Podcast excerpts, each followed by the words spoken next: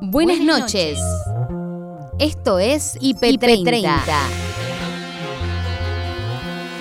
En 30 minutos te voy a mostrar lo mejor de la programación del día. Hoy, en IP Noticias, mediodía, debate sobre el consumo recreativo de la marihuana. Sebastián Basalo, director de la revista THC. Con el cannabis lo que se está pidiendo es una regulación, es un Estado presente, no pasar de la prohibición total a la liberación total, sino que haya un Estado que diga quién y cómo puede producir, de qué manera se puede acceder legalmente eh, y que elabore campañas de prevención, de educación e incluso de asistencia a quienes puedan tener un problema asociado al consumo, pese a que son muy pocas las personas que tienen problemas asociados al consumo de cannabis.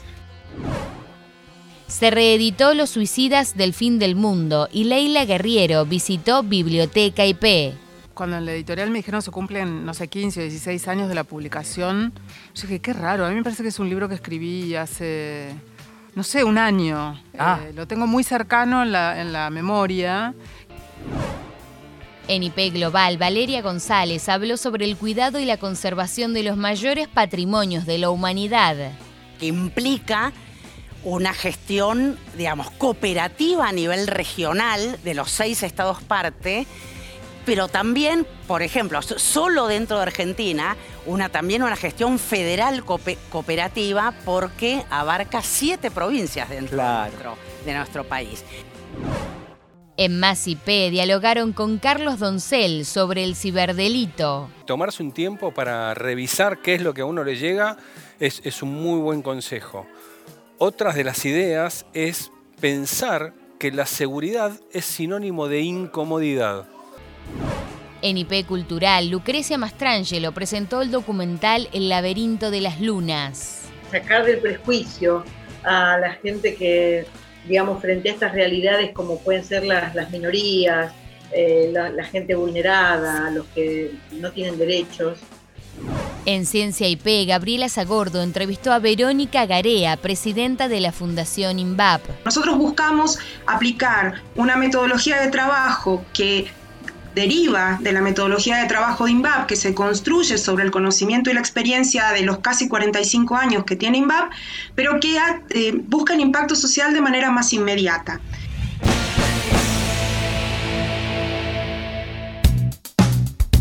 Lo importante de la jornada en IP Noticias Noche con Martín Bustamante.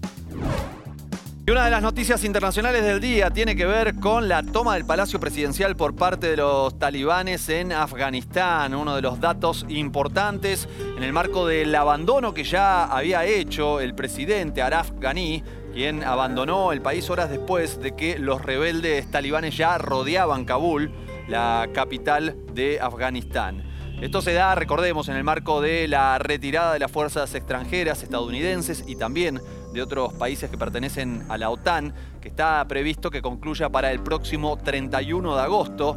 Ya los insurgentes habían capturado 26 de las 34 provincias de Afganistán. Para conocer los detalles de lo que está ocurriendo en este momento, para entenderlo un poco mejor, nosotros estamos en comunicación con Alejandro López Canorea.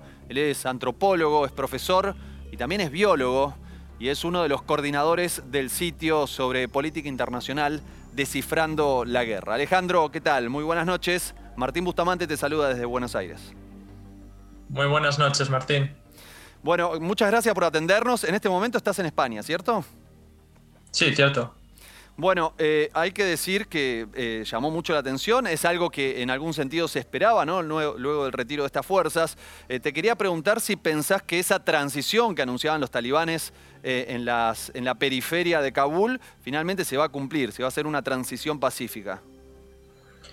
Bueno, es verdad que sí que se ha hablado de organizar una transición en el poder, pero finalmente se habría desmentido parcialmente Sí, finalmente se había desmentido el hecho de que fuera a haber un gobierno de transición que diera lugar a ese eh, potencial emirato islámico que querían conformar los, los talibanes. La cuestión es que al final no se sabe qué es lo que han hablado con el presidente Ashraf Ghani, lo que se sabe es que el presidente ha huido del país, se marchó a Tayikistán y desde allí parece que habría ido a Omán. Entonces eh, los talibanes se han quedado a solas en el palacio presidencial, han hecho un vídeo bastante llamativo. Eh, entonces no sabemos ahora mismo en qué momento, pero lo más probable es que sin ese gobierno de transición apuesten directamente por la proclamación del, Emirato Islámico. Alejandro, eh, dijeron también que van a respetar a, los funcionarios diplomáticos de Estados Unidos y Gran Bretaña. ¿Pensás que van a cumplir con esa palabra?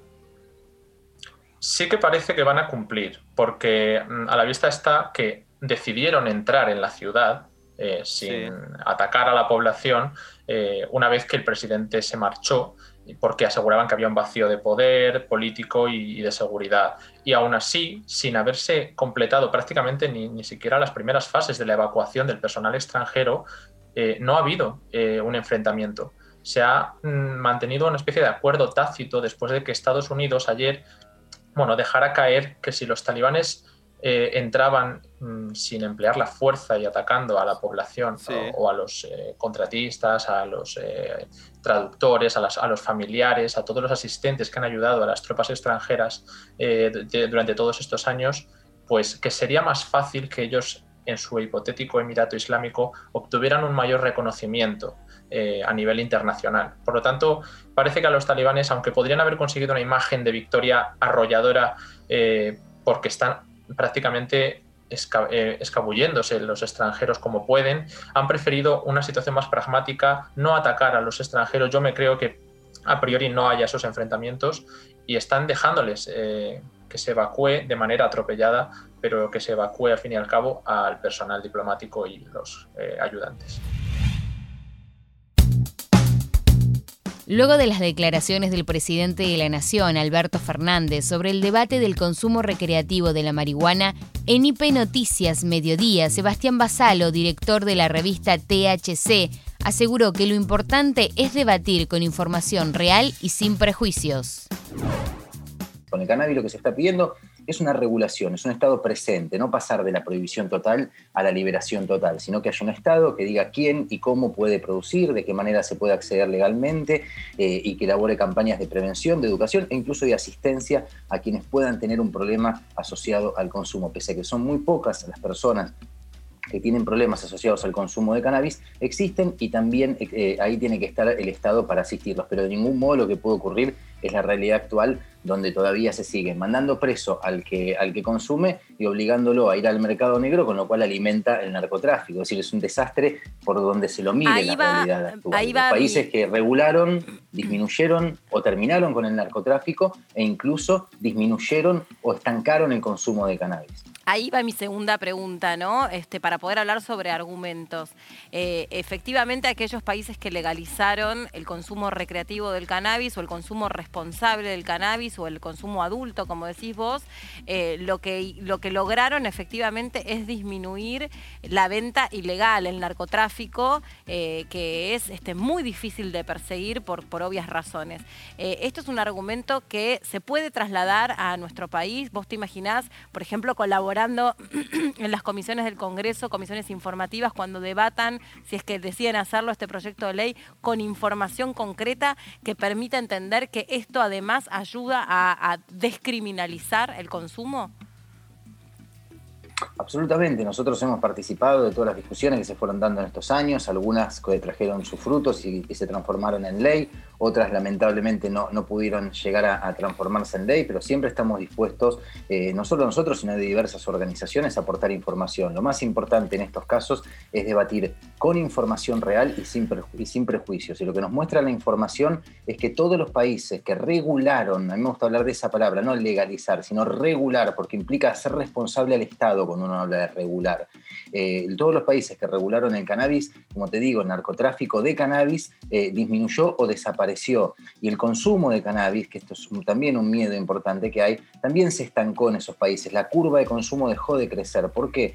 Porque está demostrado a nivel mundial que lo prohibido genera deseo y todos los países que tienen prohibido el cannabis, el consumo no deja de aumentar porque las personas no se acercan solo al cannabis buscando los efectos concretos que puedan querer, eh, como paliar un dolor o sentirse un poco mejor, etcétera, sino que muchas veces se, se sienten atraídos al cannabis porque está prohibido. La prohibición genera deseo y eso lamentablemente hace incrementar notablemente los niveles de, consumo. Esto no ocurre donde se regula y donde se hace campañas fuertes de prevención y de educación y se le genera a las personas un lugar legal donde comprar para que dejen con su dinero de alimentar el narcotráfico. En IP Global, la historiadora de arte, curadora y secretaria de Patrimonio Cultural del Ministerio de Cultura de la Nación, Valeria González, habló sobre el Capac un sistema de caminos de enormes distancias que fue inscripto en el Patrimonio Mundial de la UNESCO en el año 2014. ¿Qué es el Capac? O sea, dijiste que los glaciares son un ejemplo poco feliz tal vez porque, más allá del estatuto de la UNESCO, si se siguen liberando gases, bueno, no hay mucho por hacer, pero que el Capacnian es un ejemplo feliz. ¿Por qué? ¿Qué es?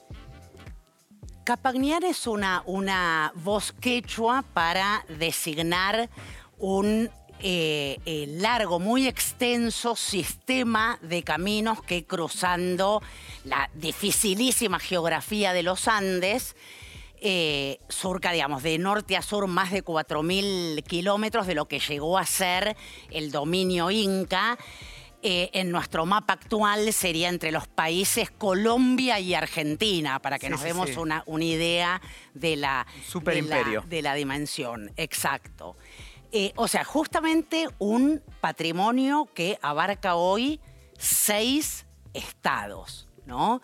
Eh, y muy feliz por esto, porque los patrimonios transfronterizos son los más complejos de alguna manera. En, este, este, caso, seis veces transfronterizo. Seis veces transfronterizo. O sea, es el caso más complejo que ha pasado por la mesa de decisiones de patrimonio mundial. Es decir, que el Capagnian, que es el camino del Inca, podemos llamarlo, es actualmente patrimonio eh, de la UNESCO, toda esta red de caminos que unía el imperio.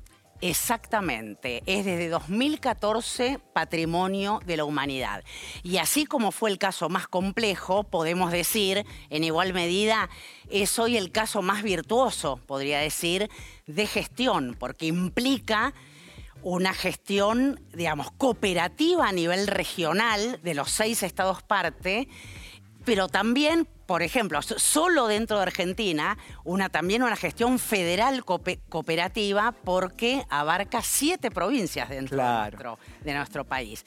Y Además de eso, en su base, y esto es probablemente lo más importante de la gestión Capacnian, implica la integración en este programa de gestión como actores principales a las comunidades indígenas originarias que son sus custodios principales, quienes siguen habitando allí y no solo habitando en estos lugares, sino viviendo vidas que aún se regulan con los valores ancestrales que de generación en generación se conservan, ¿sí? transmitiéndose este, de, toda esta historia de la que estamos Es muy virtuoso en el sentido de que resguardando el pasado se cuida el presente también, ¿no? Totalmente.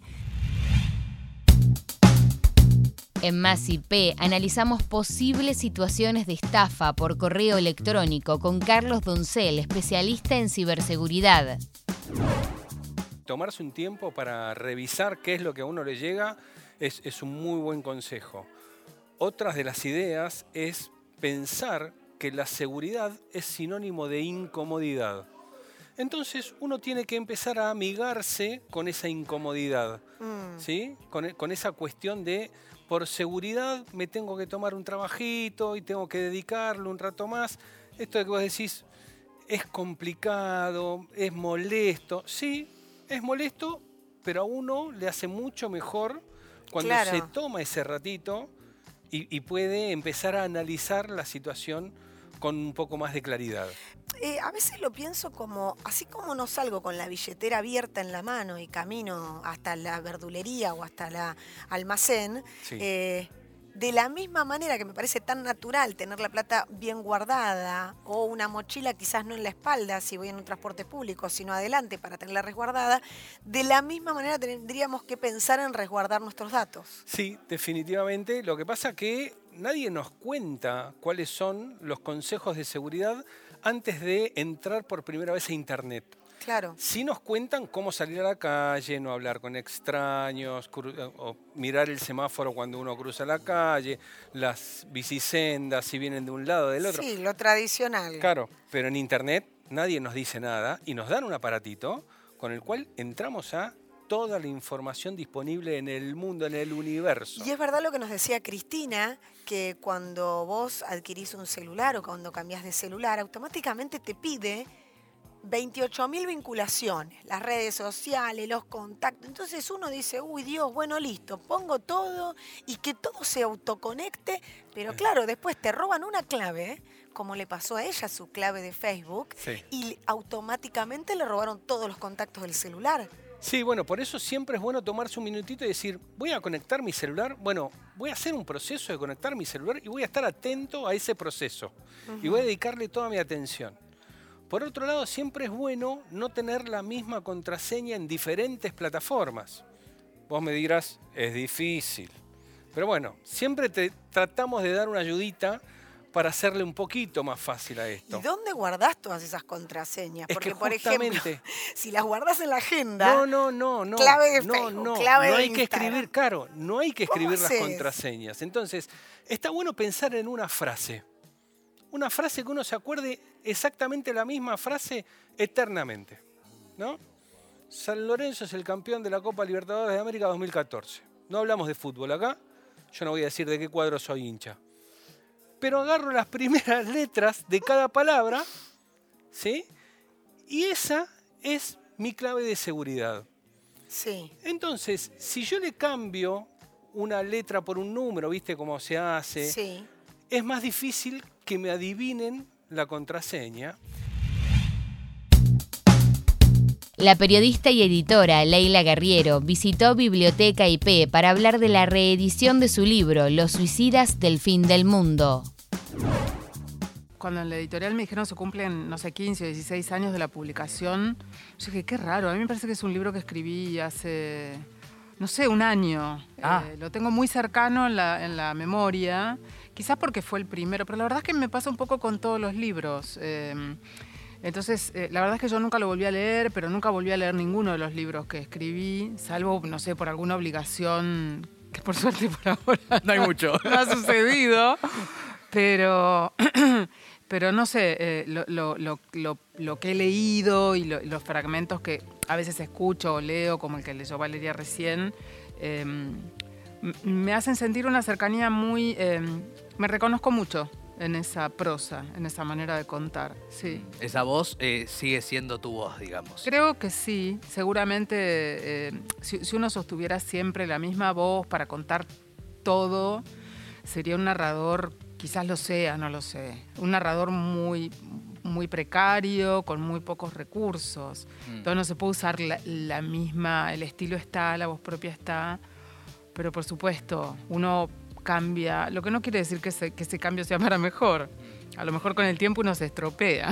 A mí, a mí me da un poco de, de gracia, debo decirlo, porque se lo dije cuando llegó hace un ratito a Leila. Eh, esta, esta sensación que a uno le da cuando te escucha hablar de vos misma como autora, Mm. ¿no? Eh, y lo que nos pasa a tus lectores, hay gente que de pronto hoy está sentada acá en la redacción que llegó un rato antes para escucharte y después cumplir con parte de su trabajo porque te admira. O, o gente que te dice, eh, quiero, quiero que eh, por favor denle el libro para que me lo firme. Sí. Eh, ¿Cuál es tu percepción de vos misma como autora? No sé, creo que no, no. Mi percepción de mí misma como autora, no sé si tengo esa percepción, me imagino que, que- que- que aspirarías a una respuesta un poco más, este, no sé, mm, audaz o inteligente que la que voy a darte, pero siento que soy una persona que básicamente trabaja mucho. em, Pico y pala. Sí, y es como la, la, la, la- la voluntad, ¿no? La voluntad del trabajo, la voluntad del hacer. La, lo, lo- lo que veo es que trato de ir contra cierto, cierta, cierta, cierta comodidad. em, sé que tengo una especie como de batalla muy encarnada contra el lugar común, contra lo políticamente correcto. Y eso creo que se siente y se ve, por lo menos yo lo siento. Y es uno de los motivos por los cuales uno escribe, ¿no? Porque a veces, muchas veces me ha ocupado, este tema por ahí era como muy único, muy que nadie había hablado sobre eso, o por lo menos que yo supiera.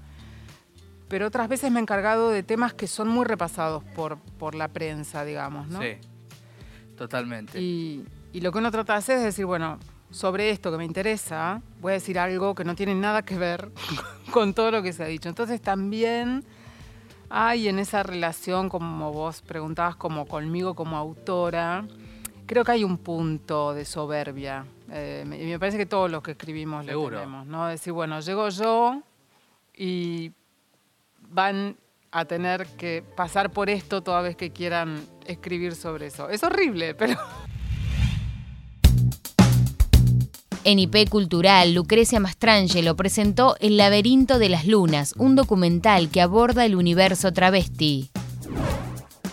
sacar del prejuicio a la gente que, digamos, frente a estas realidades como pueden ser las, minorías, eh, la, gente vulnerada, los que no tienen derechos, o los que nacieron parece ser sin derechos, eh, hay mucho prejuicio sobre eso. Y entonces la mirada de la, de la película, del documental, es sacar ese prejuicio y ver a las personas en su, qué sé yo, en su eh, actividad cotidiana, verlas como mamás. También está la película eh, pone en tensión esa idea de la maternidad, ¿no? Si la maternidad es biológica solamente, si cualquiera puede maternar, si es un rol que podemos asumir, o si todas las mujeres estamos destinadas a ser madres este, y a tener hijos, ¿no?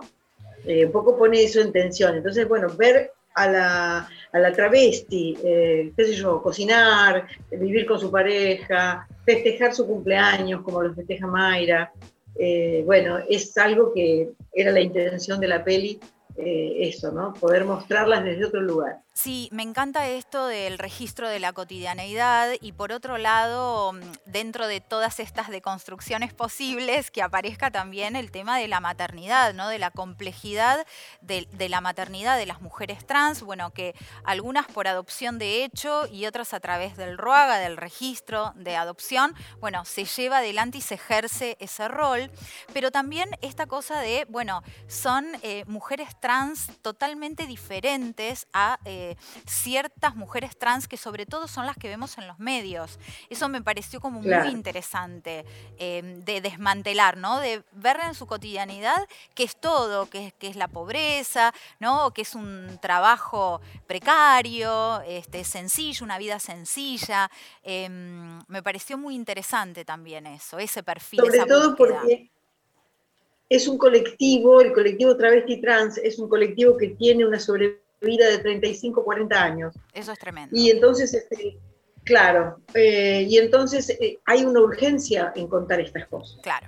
Es importante que, que no podamos, que, que, la gente pueda eh, repensarlo, reflexionar, que tengamos, que estos materiales circulen y que mm, se puedan reconocer en la pantalla las trans, ¿no? las travestis, las personas que, porque los medios hegemónicos, y aprovechando la volada que estamos ante tanta gente, los medios hegemónicos de comunicación nos muestran una, una imagen que no es la nuestra. Eh, que a la que siempre tenemos que tratar de acceder a ser rubias, delgadas, lindas, no sé qué. Entonces no está eh, identificado esa niña trans como, la, como Luana, eh, con su mamá, con las garras que tiene su mamá, Gabriela Mancilla, tiene que seguir luchando en un mundo donde se le cierran las puertas todo el tiempo. En Ciencia IP, la ingeniera nuclear y presidenta de la Fundación INVAP habló de los objetivos y proyectos que tiene la Fundación Argentina. Nosotros buscamos aplicar una metodología de trabajo que deriva de la metodología de trabajo de INVAP, que se construye sobre el conocimiento y la experiencia de los casi 45 años que tiene INVAP, pero que eh, busca el impacto social de manera más inmediata. Entonces, eh, tenemos proyectos que, por ejemplo, acompañan em, procesos de emprendedores, de personas que tienen ideas em, para solucionar alguna problemática social o ambiental eh, y la quieren implementar a través de una, empresa, de una pyme eventualmente. Em, y nosotros tenemos un programa que se llama Emprende Conciencia, que es uno de nuestros programas que ya tiene cinco años de, de, historia, que acompaña a estos emprendedores. Ahí se ve en la imagen Alejandro Bici y a Facu con uno de los proyectos de Emprende Conciencia, sí, el, con él el domingo pasado. para niños. Con Ale, qué bueno. Sí, sí, sí, estuvo bueno. gran persona y gran profesional. Sí, sí, mostrándonos en este, este desarrollo tan interesante que, que él llevó a cabo. Bueno, Emprende Conciencia es uno de nuestros programas. Otro programa eh, que acaba de terminar eh, la etapa de financiamiento fue financiado por el BitLab. Era un programa que buscaba utilizar residuos forestales del ejido urbano de las ciudades eh, de la Patagonia como combustible de calefacción, en particular para poder paliar en parte la situación de pobreza energética que viven muchos de los vecinos de nuestra zona. Eh, otro proyecto que tenemos eh, se llama Saber que Suma, que busca vincular estudiantes de las carreras de ingeniería que, están haciendo su tesis final, su tesis de graduación, su trabajo de graduación, con organizaciones de la sociedad civil que necesitan resolver alguna problemática que tiene una solución posible a través de la implementación de tecnología.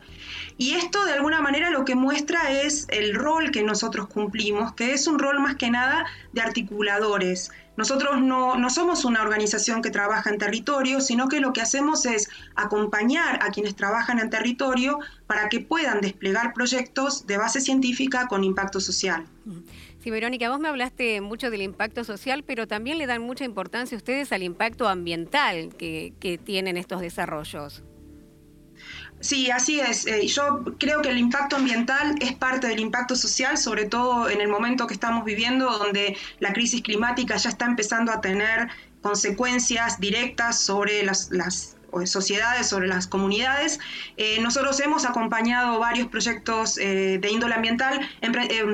Bioenergía Andina, que es el proyecto que mencioné, que usaba em, residuo forestal como combustible para calefacción, es un proyecto que tiene una dimensión ambiental muy importante porque la poda y el raleo en, en la zona de la Patagonia Andina son fundamentales para controlar el riesgo de incendio.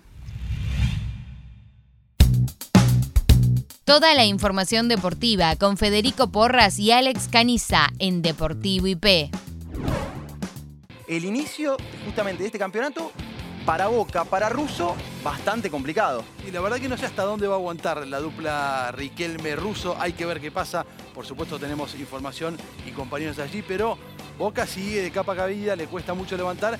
Y en la vereda de enfrente también los resultados se van dando de la otra manera, así que se complica un poco el mundo Boca. Sí, sí, nos podemos saber las estadísticas, los números de lo que fueron los últimos partidos de Boca, los últimos resultados y lo que le cuesta convertir a Boca tanto se habló de Boca trae un 9, no trae un 9. Bueno, llegó Orsini, llegó Briasco, que hoy en día lo hace jugar de 9, pero la falta de gol sigue estando en Boca. A ver, Fede, más allá de la falta de gol, hoy Boca jugó realmente mal al fútbol. Tampoco es que Estudiantes jugó un partido extraordinario, pero fue un partido aburrido, sobre todo el primer tiempo. Arrancó bien, Boca. Vos arrancó bien. A ver, en 16 minutos tuvo esa buena llegada de una combinación entre Briasco y Pavón, un remate de Pavón que se fue por un costado. Pero después, si nos ponemos a contar jugadas claras de gol, creo que Boca no tuvo ninguna otra. Estudiantes, a diferencia de, lo que fue Boca, fue de menor a mayor. Eh, Russo Sierenki se dio cuenta que le estaba costando esta línea de 5 que le había puesto Boca, no estaba generando, decidió hacer cambios en el entretiempo, puso un delantero, sacó un mediocampista y le empezó a generar un poco de peligro a Boca. En cambio, Russo, el técnico de Boca en este caso, se conformó con cómo estaba jugando el equipo, por más de que no llegaba, estaba con el arco en cero y el primer cambio lo hace faltando 10 minutos. Claro, y hablamos un poquito recién en la previa mientras pispeábamos el partido. Sí, esto es lo que Boca mejor tenía. Si no tenía recambio antes, ¿no? Tal vez poner a los jugadores que entraron un rato antes. Siempre pasa en el fútbol que el que está afuera parece que es mejor que el que está dentro. Pero es cierto que Boca eh, llegó muy poco al arco, pero muy poco al arco. Y Estudiantes con muy poco se lleva el 1-0 jugando de local. Eh, pero digo, preocupa muchísimo lo de Boca realmente. Hace 10 partidos que no consigue títulos positivos. Estudiantes, tercera victoria al hilo. Y aquí el gol de Noguera de cabeza, a falta de 15 minutos. Boca estaba con el 0 a 0. Parecía conformarse con el punto que estaba sacando en La Plata, a pesar de que un punto eh, en este arranque de torneo, lo seguía dejando bastante lejos de, de la punta que hoy en día tiene Independiente. Llegó el gol de Noguera y ahí Russo dijo, bueno, metamos mano para tratar de sacar algo aquí en La Plata. Parece que los cambios fueron tarde y obviamente no, no le alcanzó a Boca. Que, mira, recién ahora que había entrado eh, Luca- eh, Luis Vázquez, tuvo este cabezazo una vez que puso el 9. Porque hasta que entró Vázquez, Boca jugó con Briasco como 9, que obviamente en Huracán no lo hacía ahí y en Boca le cuesta mucho hacerlo. Y tal vez la más eh, de riesgo de Boca. Y vamos a escuchar un poquito los testimonios del partido. No nos gusta perder, a mí personalmente no me gusta. Creo que el primer tiempo fue bueno, un partido duro, eh, de la forma que queríamos que iba a ser. Una pelota parada define todo, ¿no? Hay que estar tranquilo, hay que trabajar mucho. Eh, primer tiempo creo que tuvimos posibilidades, estuvimos bien. Después este, el rival eh, esperó, esperó, esperó. y bueno, después el segundo tiempo nos costó. Perdimos la intensidad y perdimos la precisión, ¿no? Sabíamos que era un rival muy duro, al que le costaba eh, hacerle goles, muy friccionado en el medio, creo que se vio eso, metimos, luchamos, no tuvimos un gran caudal de juego, pero, pero bueno, son partidos que hay que ganar y lo ganamos. Estamos para, para seguir sumando, tratar de entrar en una copa eh, internacional y bueno, eh, esperemos que, que seamos por este camino. Fue un partido muy parejo, muy peleado, difícil. eh, quizá en el segundo tiempo dominamos un poco más. eh, no tuvimos situaciones claras, pero sí muchas aproximaciones. Un empate por ahí estaba bien, el triunfo también creo que está bien. Si uno de los dos tenía que ganar, por ahí digamos nosotros, pero fue un partido muy, muy parejo. Hay veces que sale mejor, hay veces que sale menos. Hoy Boca es un equipo que por más que no esté atravesando su mejor momento, tiene unas variantes y, un- y una calidad de jugadores eh, de primer nivel. Y nosotros creo que con lo nuestro vamos dando pelea. Después hay partidos que por ahí se te da de abrir el, el juego antes y, y ahí tenés muchas más situaciones. Y hay otros que salen así. Ya vimos lo mejor de IP. Ahora cerramos el programa con las tres potencias de la nueva generación: Duki, Nicky Nicole y Bizarrap haciendo Ya me fui. Mejor, mejor que no parezca. Cuando esté peor, mejor que no te Yo que te regalo mi tiempo para poder verte. Porque estás pensando en lo que vas a hacer el viernes. Cortemos el hilo, somos diferentes estilos. ¿Quién soy yo? Estás preguntando